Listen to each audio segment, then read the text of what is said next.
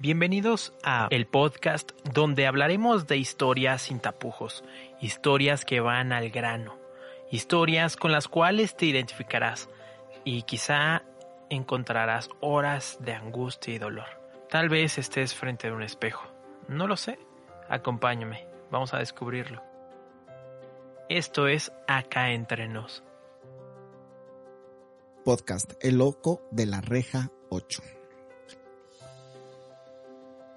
¿Qué tal? Mi nombre es Jaime Betancourt y tengo 39 años de edad. Quiero platicarte que yo solía ser un joven como cualquier otro.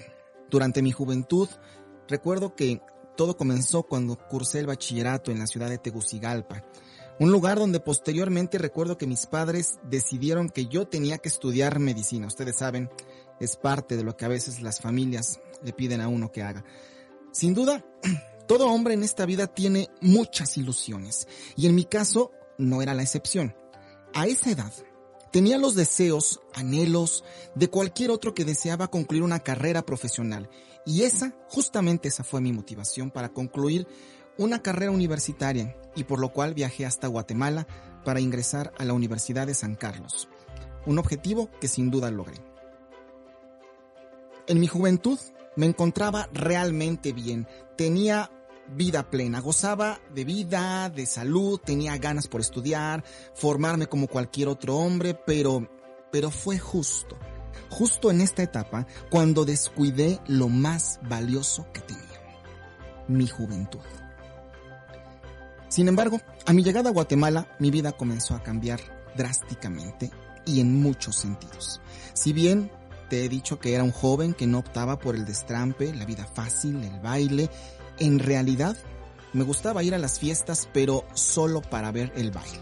No me involucraba, pero me encantaba ver a las personas bailando y teniendo ese tipo de ambiente, pero sin darme cuenta, en ese, justamente en ese momento cometí un gran error que más tarde afectaría mi vida por completo, sumergiéndome y atrapándome en un mundo que no conocía. Fue durante ese tiempo que si bien no participaba de las reuniones en las que estaba, en Guatemala me hice de muchos amigos.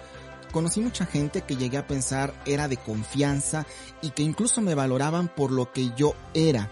Pero realmente, en ese momento, me di cuenta que esta ingenuidad mía de pensar que los amigos eran realmente amigos fue lo que me puso a la puerta de un nuevo error ya que no pasó mucho tiempo después de que yo estuviera estudiando la carrera, involucrándome en esas fiestas y, conociendo gente en esa sociedad, no pasó mucho tiempo para que yo me diera cuenta que todas esas personas que se decían mis amigos, se acercaban a mí solo para invitarme a fumar marihuana o tomar o participar de algún vicio para esta época, ya me había hecho de una relación muy cercana con un hijo de un hombre importante en Guatemala, debo decírtelo.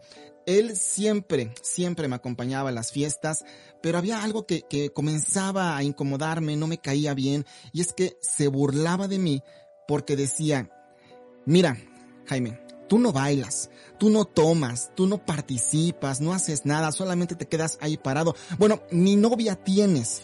En pocas palabras, eso me molestó porque me di cuenta que si yo no era como ellos, si no hacía lo que ellos decían en el momento que lo indicaban, comenzaba a recibir de mis amigos escarnios, burla, rechazo, desprecio literalmente y esas áreas más tarde me di cuenta que incluso comenzaron a formar un vacío en mi vida. Y aunque tenía las ganas de vivir, de estudiar, de hacer familia, de acabar una carrera profesional, estaba en una muy buena universidad, realmente ese futuro prometedor, acompañado de esos huecos en mi alma, se fueron haciendo cada vez más grandes, grandes y grandes, logrando desviarme de mi propósito original en la vida. La influencia de este amigo fue tan grande que como a los seis meses de estar en mi primer año de medicina, recuerdo bien que una tarde fuimos a una discoteca. En aquella ocasión me percaté que al fondo del lugar había un salón en el cual hombres, mujeres, todos entraban bien arreglados de inicio.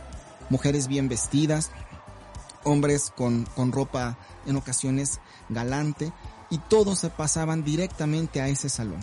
del cual, déjame decirte, después de unos 20 minutos aproximadamente, observé que aquellas jóvenes salían despeinadas y todas raras, con ciertas marcas en su forma de ser, en su rostro y en su cuerpo, que hacían notar que algo no estaba bien. El ver aquella escena me hizo preguntarme qué es lo que habría dentro de aquel salón. Debo confesar que la curiosidad se convirtió en una aliada enemiga para conocer cosas de las cuales después yo entendería que tendría que arrepentirme. Mis vacíos, el rechazo de las personas, la curiosidad, como te he relatado, las malas amistades, fueron elementos que en mi interior ocasionaron que yo cayera en este mundo de drogas. La imperante y constante necesidad de aceptación fue lo que me empujó a no reparar en gastos, a no reparar en las eh, consecuencias que podría tener de participar en estas circunstancias. Sin embargo, mi amigo me decía, mira Jaime, ve a bailar, ve a involucrarte con las muchachas, toma un poco de esta droga y poco a poco, con ganas de sentirme aceptado, acepté más pronto que después un cigarro de marihuana.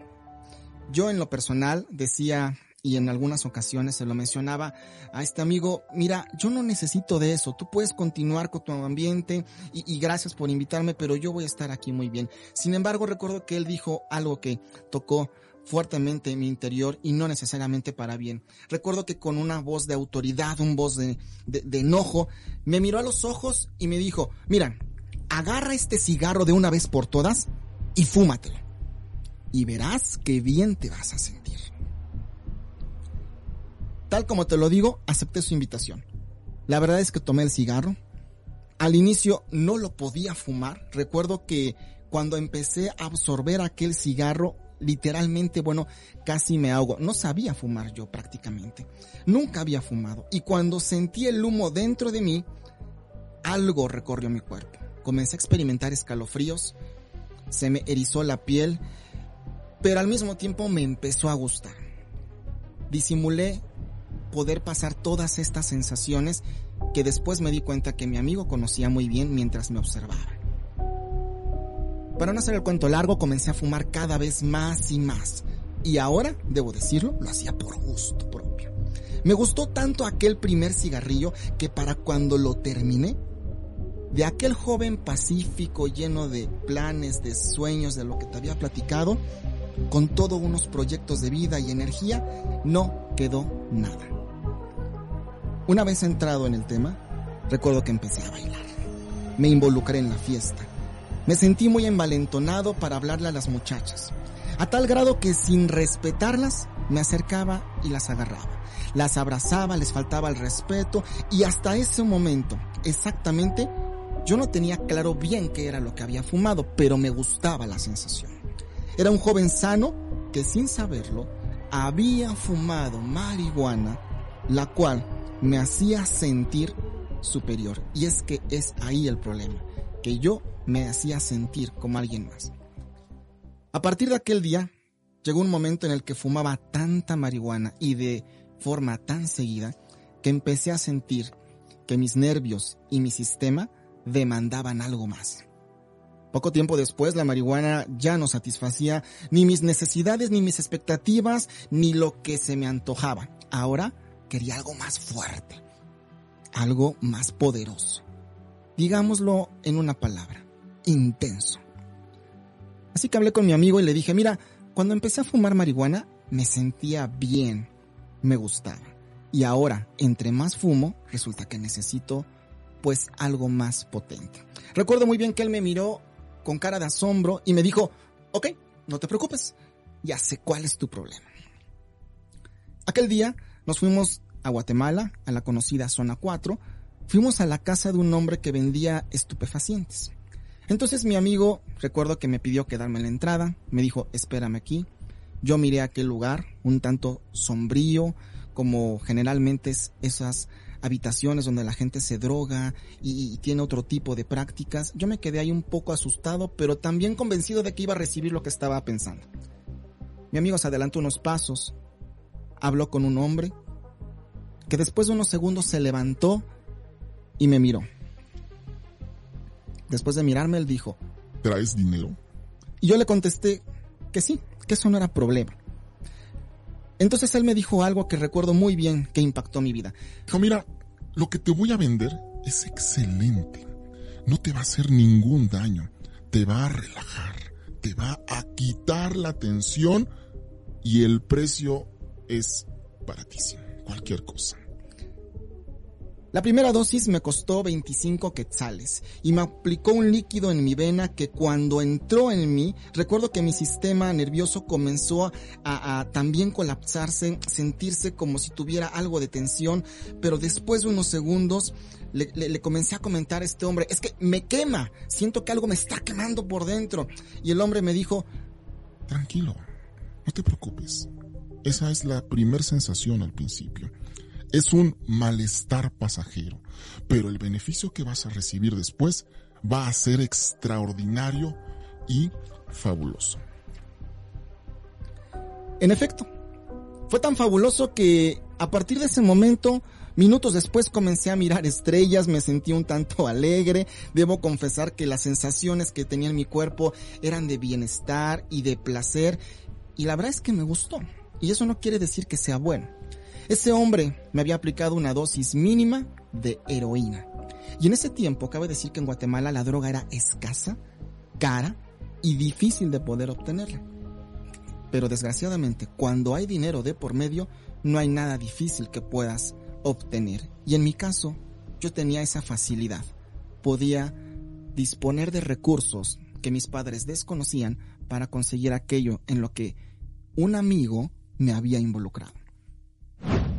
En mi caso, conseguir la droga no fue tan difícil. Lo tenía todo, aparentemente estudiaba en una linda carrera, una buena universidad, mis planes de vida parecían continuar como si nada, todo el mundo no lo notaba.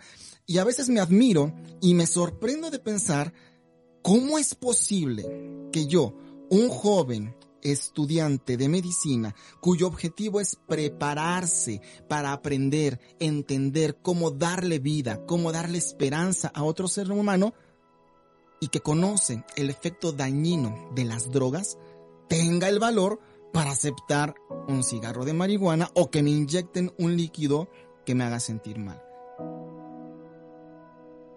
Pero déjame decirte algo. Cuando tú no tienes a Cristo en tu corazón, cuando un hombre camina sin Cristo, es como un barco sin capitán. Un hombre puede ser muy inteligente, tener mucho dinero, pero si no tienes la correcta dirección, la sabiduría, de Dios, estás expuesto a tomar decisiones mortales para tu vida. Pues quedas expuesto a que Satanás destruya tu vida y tu cuerpo y toda tu familia. Y fue aquí donde justamente, en mi caso, pasar de marihuana a heroína es un salto demasiado largo y pronto, por cierto.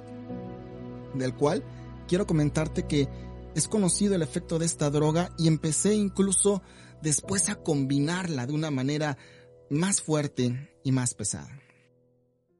Sin embargo, aunque nuestro panorama parezca incierto o que nuestro problema de vida parece ser que no tiene salida, para eso apareció Jesús de Nazaret, quien vino a este mundo para salvar lo que se había perdido, para darle solución a aquellos que creen que su vida no tiene una solución. Y Él, Jesús, solamente Jesús, ha venido para traer vida y vida en abundancia, y para que todo aquel que se acerque a Él pueda encontrar una promesa de vida eterna. Pero quiero continuar con esta historia que te he venido platicando. Yo me consideraba una persona inteligente. Jamás debo decirte que en toda mi historia académica nunca ocupé menos del segundo lugar en los planes académicos. Era el primero o el segundo de mi clase. Tenía notas excelentes durante mi educación básica, incluyendo algunos años ya entrados en la universidad. No necesitaba estudiar tanto. Simplemente yo era parte de ese grupo de personas que no necesitaba tomar notas o estar solo aprendiendo de memoria una cosa tras otra. Tenía ese talento de poner atención y aprender las cosas, por lo cual me sentía yo alguien especial y con un don que seguramente lo tenía me sentía inteligente, como te dije, pero con poco sentido común. Pasaron tres años. Estaba usando drogas, literalmente más frecuente, casi cada 24 horas yo me metía algo nuevo y mezclado incluso. Mi sistema nervioso estaba totalmente alterado. Vivía en una desesperación porque la vida de un drogadicto es desesperante. Por mucho dinero que tengas, necesitas poder volver a meterte algo más. Y tu vida empieza a experimentar angustia, depresión y, problemas en tu vida y, de pronto no hallas qué es la realidad y qué es mentira. Y ese asunto de estar deprimido y con angustia me estaba comiendo la vida. Y después entendí que la dádiva de Dios, aún en medio del dolor, es vida eterna. Pasaron cinco años. No podía vivir sin la droga. Era parte de mi vida y de mi ser. En el año de 1977, recuerdo que me tocaba desarrollar el servicio social. Cuando ingresé a la universidad, mis notas, como te dije, eran impecables. Pero justo en el cuarto año, las notas comenzaban a ser terribles. Mis calificaciones, mi desempeño escolar ya no era el mismo.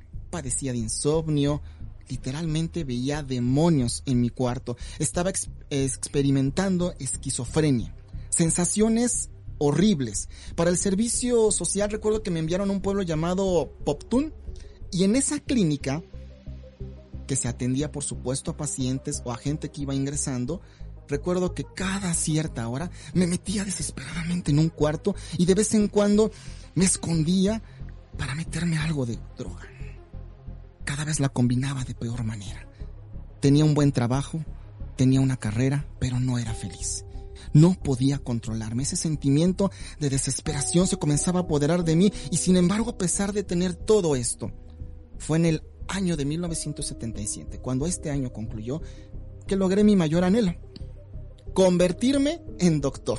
Completamente irrisoria esta circunstancia. Era doctor de medicina general, a pesar de que me estaba inyectando cosas y de que participaba de las fiestas y reuniones que te platiqué. Sin embargo, el día de mi graduación, todo hizo crisis en mí. Fue un día que nunca olvidaría. Ese día recibí mi título. Recuerdo que estábamos en un auditorio como cualquier otro lleno de personas por la ocasión. Familia, amigos, colegas, todos estábamos reunidos en el momento que estábamos a punto de graduarnos. Recuerdo que alguien mencionó mi nombre. Jaime Betancourt. Me levanté, salí de mi silla, y caminé y subí al estrado en medio de la felicidad de amigos y colegas y de todo ese ambiente que por sí mismo se genera en una circunstancia así. Recuerdo muy bien que miré al académico y cuando me entregó mi pergamino caí al suelo. Me fui para atrás y no supe más de mí. Desmayado, algunos testigos comentan que la gente asumió que la causa de esa caída fue el impacto de la emoción el impacto de ese momento. Pero el tiempo comenzó a pasar. Pasaron 10 minutos, 15 minutos y yo seguía desmayado. Fue en ese momento cuando se dieron cuenta de que lo que estaba pasando no era una emoción, no era un impacto de momento y comenzó a suceder lo verdaderamente grave en mi vida. Tan pronto como fue posible, me llevaron al hospital más cercano que estaba en Guatemala, la capital. Me ingresaron de emergencia, me acostaron en una camilla. Médicos, enfermeros, enfermeras, todos comenzaron a rodearme y examinarme. Y atendieron algo que más tarde se diera en cuenta, que era una emergencia más que médica. Después de unos minutos, el relato de los médicos y enfermeros fue el siguiente. Dicen que abrí los ojos y que veían en mí como los ojos de una bestia enrojecidos, que querían salirse de mí y una fuerza descomunal que no daban crédito a lo que estaba pasando. Uno de ellos relató que en cuanto abrí los ojos brinqué de la camilla y me arrodillé en una posición de ataque. Dicen que con coraje en mi voz y estremeciendo mis dientes me lancé sobre una enfermera, lastimándola seriamente con gravedad. De hecho, ataqué su ojo, el cual lamentablemente perdió estaba fuera de control. Estaba teniendo, en términos médicos, un ataque esquizofrénico y violento, pero haber participado de las drogas tocó algo más profundo en mi vida, dañó algo más profundo, mi espíritu. Me amarraron como pudieron. Lamentablemente la enfermera fue dañada de por vida. Llamaron especialistas y empezaron a analizarme. Me amarraron literalmente a una mesa entre amarres y vendas y fuerza de tres, cuatro personas. Me llevaron a los rayos X y los neurólogos empezaron a hacer sus exámenes correspondientes. Después de unas horas, los médicos dieron el diagnóstico. Era irreversible. En mi cerebro había un tumor cancerígeno que había matado al menos 6 millones de células cerebrales, sí, 6 millones de neuronas, ese tipo de célula que bien sabes no se regenera. Tenía cáncer, tenía esquizofrenia y me daban poco tiempo de vida, porque el cáncer estaba, para ese momento, realmente avanzado. 40% de mi cerebro estaba destruido a causa de dicho tumor, estaba desahuciado, justo justo en ese momento, donde mis sueños habían parecido cristalizarse, lograr tener una vida exitosa, tener una carrera, concluir un, futuro prometedor y empezar a hacer algo en la vida. Fue justo en ese momento, cuando el haberme dejado meter droga y participar de cosas que no eran sanas, entendí que habían trastocado mi vida. Empezaba a existir de parte de los médicos ese cúmulo de cosas de diagnóstico malas, peores y graves que se comenzaban a hablar de mí. Para entonces mi familia tomó valor y decidió llevarme a los Estados Unidos para que me analizaran especialistas diferentes. Tú sabes, una segunda opinión. El hospital era el mejor de Houston, Texas. Hospital metodista, por cierto, en donde me, me analizaron entre en un, pues, en una especie de, de cuarto donde había muchas personas y con un gran tratamiento, me empezaron a dar quimioterapia. Abrieron mi cabeza. Cuatro pulgadas fue el espacio necesario para drenar de mi cerebro líquido cancerígeno que salía de mi cabeza. Mis familiares, al ver que no había esperanza, retornaron junto conmigo a Guatemala, a un hospital psiquiátrico con la edad tan solo de 22 años. Una vez que llegué a la clínica, los médicos me dieron solamente tres meses de vida. Para ese tiempo, en la ciudad de Guatemala había un hombre muy sencillo que Dios llamó del campo a la ciudad a predicar su palabra. Era un hombre, déjame decirte que analfabeta, pero era lleno de la gracia y del poder de Dios. Su nombre era José María Muñoz. Antes de morir, este hombre, José María, dejó 850 iglesias fundadas. La clínica en la que mis padres decidieron internarme tenía cierto estatus económico, lo cual implicaba que era caro permanecer ahí. Así que me asignaron a una reja, me metieron en un cuarto y desde ese día me llamé el loco de la reja 8. Eso, eso era para ellos. Un loco, con una perforación en la cabeza de donde drenaba todo el cáncer. Era un olor repugnante que día y noche yo mismo olía. La gente no se quería acercar al lugar. Incluso llegué a perder todos los sentidos. Cuando las enfermeras me iban a dar de comer, era una experiencia inhumana. La comida me la tiraban en el suelo como a un perro. Cuando me bañaban, lo hacían con una manguera a distancia y a presión, porque lo único que producía, no solo el olor que salía de mi cabeza, sino toda mi persona, era un asco. Y por esa razón, he aprendido a amar a más a Dios.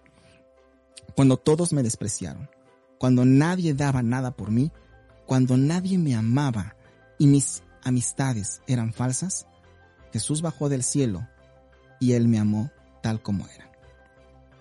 En aquella celda, recuerdo que era un día a las 5 de la tarde, hora de Guatemala, cuando relatan que el hermano José María Muñoz estaba en oración en su casa y Dios le reveló algo.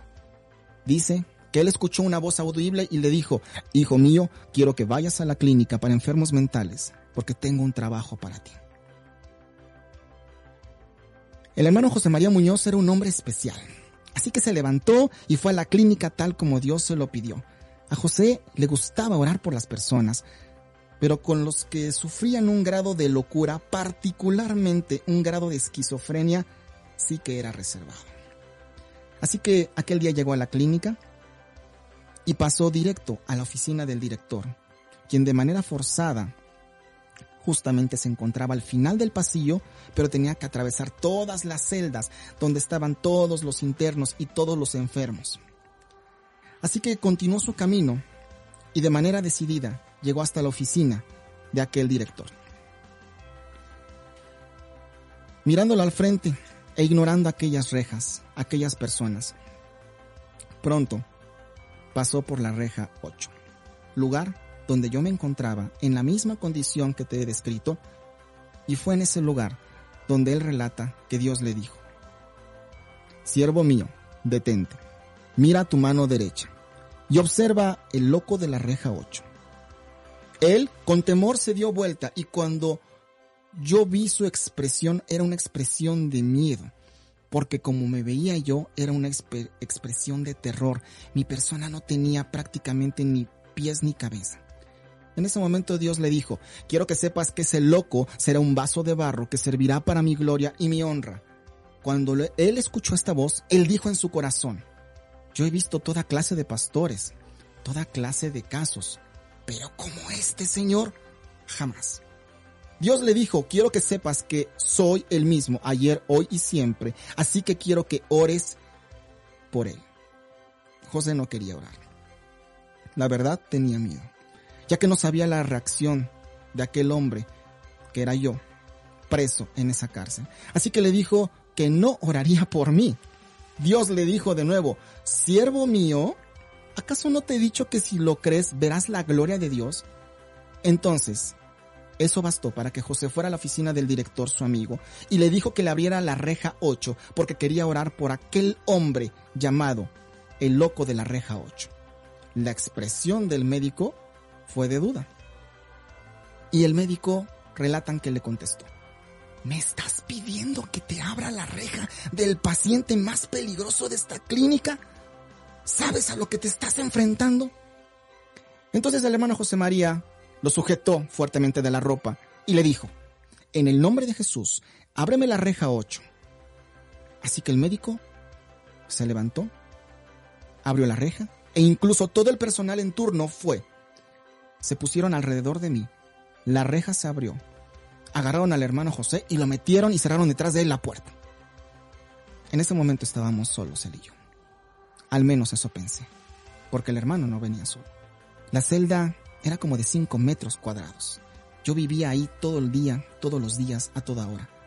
En cuanto lo vi, mi reacción fue como la de un tigre atacando. En ese momento fui tan violento que brinqué desde donde estaba, lo ataqué lleno de demonios, lleno de fuerza sobrenatural, y cuando lo iba a atacar, a punto de tocarlo, él levantó sus manos al cielo y repitió estas palabras. La sangre de Jesucristo tiene poder, y en el nombre de Jehová de los ejércitos te ordeno, espíritu del diablo, que salgas de este cuerpo, porque este cuerpo, de ahora en adelante, le pertenece a Jesucristo. Lo que los testigos relatan es que cuando José dijo la última palabra, aquel cuerpo violento y esquizofrénico de mi persona cayó al suelo desplomado. Encima de eso, José se arrodilló, puso su mano sobre mi frente y empezó a orar por mi persona, por aquella persona que nadie daba un quinto, que tenía todo perdido, y puesto en el suelo de rodillas conmigo, vio mi cuerpo inmóvil y comenzó a orar. A los diez minutos, tu servidor, quien narra esta historia, Jaime Betancourt, despertó. El médico había dicho que yo estaba desahuciado por los especialistas. No tenía mucho tiempo de vida. Abrí mis ojos y por primera vez vi a un viejito que en aquel tiempo aún pensaba que estaba loco y que oraba por mí diciendo una frase continuamente. La sangre de Cristo tiene poder, la sangre de Cristo tiene poder. Y yo le decía loco porque para mí era inusual ver algo así. Los médicos testigos recuerdan que yo le dije, te voy a denunciar con mis padres por lo que estás haciendo. Y de repente José me dijo unas palabras, Hijo mío, yo no te tengo secuestrado. El que te tenía así era el diablo. Jesús vino a darte libertad. En ese momento algo cambió en mí. Volví en mí y me di cuenta que estaba viendo, hablando, escuchando y sintiendo completamente pleno con todos mis sentidos. El primero que me escuchó hablar fue el director y cayó asombrado por lo que vio. Y asimismo, todos los que estaban de turno, todos cayeron de rodillas. El director se levantó y maravillado decía, está hablando. Los testigos relatan que mientras José oraba, la herida en mi cabeza comenzó a cerrarse poco a poco hasta quedar completamente cauterizada. Para ese momento ya eran las nueve de la noche. El director llamó a los médicos que sabían de mi caso. Pidió expediente, que me transportaran a un hospital para analizarme. Había muchos doctores que para ellos yo era un caso de aquellos que les encanta estudiar y experimentar. Comenzaron a examinarme, me metieron en estudios, me hicieron algunos tratamientos, me pedían que sacara la lengua, en fin, toda esa escena que tú te has de imaginar cuando alguien a punto de morir y sin esperanza de vida y médica, de pronto sale a la luz. Y es que era el milagro hecho por el mismo Jesucristo, que tuvo compasión de mi vida. Cuando me examinaron, algo grandioso pasó. En uno de los estudios se reveló que yo tenía un cerebro nuevo, como el de un niño, sano. El tumor había desaparecido. Los médicos seguían haciendo estudios y no daban crédito a lo que estaba ocurriendo. Realmente estaban asombrados. Jesús no solamente me sacó de aquel lugar, sino que restauró por completo todo lo que estaba en mi vida. A los cinco días le di conscientemente mi vida a Jesucristo. Al segundo día ya compartía la palabra y lo que hizo Jesús en mi vida. Yo amaba a Dios y lo amo, tengo que enfatizar, con todo mi corazón, porque solamente Él tendió su mano cuando mi familia, los médicos y los diagnósticos estaban en mi contra, cuando nadie me quería, cuando todos esperaban que lo mejor que pasara era que muriera. Jesucristo vino a darme vida y vida en abundancia y lo hizo con todo su amor perfecto. Ese amor que sobrepasa todo entendimiento. Y para ti que me escuchas, esa es mi invitación. Dale una oportunidad a Jesucristo. Si tu vida no tiene esperanza, es el momento de que te acerques a Él y encuentres la salida. Jesús te ama por encima de cualquier problema. La mentira más grande que te hacen sentir las drogas son la sensación de superioridad y creer que las puedes dejar cuando tú quieras. La satisfacción que te ofrecen solo es momentánea, todo eso es pasajero y siempre te llevarán a buscar más, al punto de perderlo todo. Si esta es la historia de tu vida, quiero que sepas que hay una salida y se llama Cristo Jesús. Quiero que sepas que este Jesús sigue liberando y sanando hoy en día. Él desea venir y tocar tu vida con su amor y poder y transformarla por completo porque hoy en día la sangre de Cristo sigue teniendo poder y tú, al igual que el loco de la celda 8, puedes ser libre si pones toda tu confianza en Jesús. Si te encuentras atrapado entre drogas y vicios, quiero ofrecerte ayuda. Quiero apoyarte y decirte que es posible salir de esta trampa. Déjame caminar a tu lado y tenderte una mano. A veces, solo necesitamos a alguien que crea en nosotros. Si no sabes cómo empezar, lo primero es poner tu confianza en Jesús.